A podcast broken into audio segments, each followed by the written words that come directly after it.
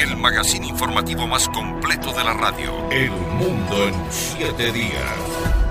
Con sorpresas y novedades, la Academia lanzó la lista de nominados a los Oscars 2024. La película Oppenheimer de Christopher Nolan se convirtió en la favorita del año con 13 nominaciones en total. Esteban Cislema nos cuenta más.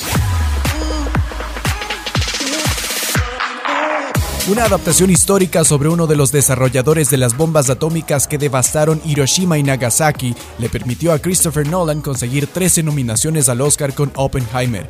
A esta le sigue Pobres criaturas de Yorgos Lantimos con 11 postulaciones y Los asesinos de la luna de Martin Scorsese con 10. El gran número de candidaturas a los premios de Oppenheimer no fue sorpresa para la industria del cine. De acuerdo con el portal de críticas Rotten Tomatoes, la película consiguió una calificación de 91 sobre 100 y una puntuación de la audiencia que bordea los 93 sobre 100, es decir, a 7 puntos del puntaje perfecto. El filme se ambienta a finales de la Segunda Guerra Mundial cuando Robert Oppenheimer es designado para trabajar en el clasificado Proyecto Manhattan, que busca la investigación y desarrollo de armas nucleares estadounidenses. Durante tres horas de drama extendido, la película expone una serie de dilemas morales y científicos con una perspectiva única de la historia mundial. La entrega fue nominada a Mejor Película y Mejor Dirección por Christopher Nolan. Cillian Murphy, quien le dio la vida a Oppenheimer, es candidato a mejor actor Emily Blunt fue postulada como mejor actriz de reparto y Robert Downey Jr. ostenta el premio como mejor actor de reparto también. La película también fue postulada para las categorías de mejor fotografía, diseño de producción, diseño de vestuario, mejor guion adaptado,